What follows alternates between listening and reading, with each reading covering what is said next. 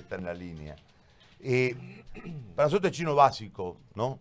Nosotros entendemos una terapia intensiva, ayer buscamos a un eh, responsable de una terapia intensiva para que nos explique qué se necesita. No es solamente el respirador, no solamente la cama, hay un montón de elementos más que se requieren para que pueda funcionar una unidad de terapia intensiva, más allá del personal médico, eh, que creo también es otra de las deficiencias en este momento que se va evidenciando todos los días. En este marco, Darío, agradeciéndote como siempre por atendernos, yo quiero que nos expliques este, qué requerimos y qué trajimos. Porque parece un chiste, pero es dramático lo que ha ocurrido. Darío, te escuchamos, muy buen día. ¿Qué tal, Gary? Buen día. Eh, gracias por llamar. Eh, bueno, lo que lo que lo que nosotros necesitamos es un ventilador mecánico y lo que lo que ha llegado ha sido un automatizador de ambú, ¿ya? A ver, eh, para explicarle, el ambú es como si fuera es como si fuera un, inflador, ¿ya? Básicamente, la función del ventilador mecánico es inflarlo al paciente, ¿ya? Es inflarlo. Entonces, el ambú ejerce la función de inflarlo, es como si fuera un, fuelle, el, el, el, ambú. Ahora, lo que hemos traído, lo que, lo, lo, que, lo que compró el, Estado, es un automatizador de ambú. El ambú, eh, le vuelvo a decir, es como un fuelle que, este, a diferencia de el, el, el automatizador, lo que hace es apretarlo el ambú en vez de que sea una persona que lo apriete, ya trajeron una máquina para que lo apriete. Sin duda de que sin duda de que han tratado de alcanzar la precisión del ventilador mecánico, ya.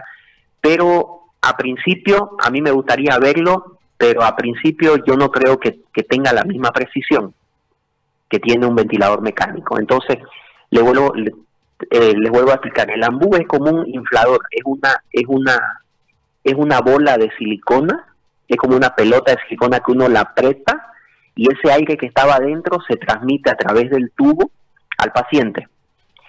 En cambio, el ventilador mecánico es un dispositivo que uno lo conecta y ya viene con una turbina. Ya es un equipo microprocesado que tiene mucha precisión y que eso es lo que se necesita en una unidad de terapia intensiva, ¿no? Así a priori, yo tengo las especificaciones técnicas, te las puedo pasar del equipo. Este, mm, ¿Compramos mal, Darío? Eh, mm, a ver, este, eh, sí, sí, eh, el automatizador de Ambú en realidad es un equipo que algunos ingenieros bolivianos también lo estaban, lo estaban desarrollando aquí, algunos llegaron a, a concluir el trabajo, solamente faltaba la, la validación por la por el por el área médica digámoslo así.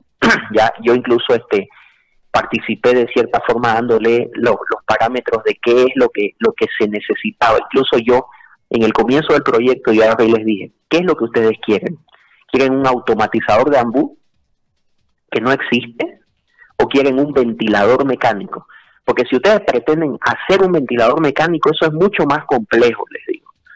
Entonces al final dijeron que lo que, lo que querían hacer era un automatizador de ambú y eso fue lo que, lo que el Estado ha traído desde España, un automatizador de ambú, el mismo que estaban haciendo aquí en Bolivia. Mm. Darío, ¿cómo, cómo funciona este tema? Es decir, eh, dada las, la, el tema de que es exclusivo para el COVID, seguramente después servirá para otras cosas, pero en este momento es el tema del COVID. Eh, un paciente COVID, eh, y esto explicándolo por favor, eh, ¿puede utilizar este equipo? ¿Es suficiente o es insuficiente y no sirve? Ya, a ver, el, el ambú el ambú, el, el, fuelle que sería el, ambú, eh, ha salvado muchas vidas en la historia de la ventilación mecánica. Históricamente ha salvado muchas vidas, ¿ya? Incluso hoy en los hospitales públicos, cuando no hay ventilador mecánico, a los pacientes se los mantiene con el ambú, ¿ya? Se los mantiene con el ambú y normalmente es el interno, ¿ya? El, el de más bajo rango, digamos, El que bombea, exactamente. Y bombea hasta que aparezca un ventilador. Podemos estar hablando de, de seis horas hasta que cambia su turno y viene el otro interno y continúa. ¿Ya? Entonces, si a alguien le va a salvar la vida es al interno, para empezar. ¿Ya? Eh, segundo, este, eh, entonces mantiene la vida de, mantiene la vida hasta que aparezca un ventilador, pero no tiene eh, el AMBU, hablando específicamente del AMBU, no, no, se, no maneja parámetros que maneja el ventilador mecánico. Por lo tanto, no es suficiente para un paciente en una condición pulmonar complicada, como es el caso del, del COVID que se complica, ¿no? Muy bien.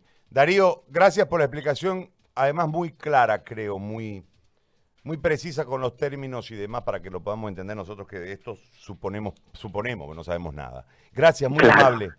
Yo que les agradezco y cualquier cosa estoy para servirles. Bueno. Chao Darío, querido. Seguí haciendo videos. Te veo.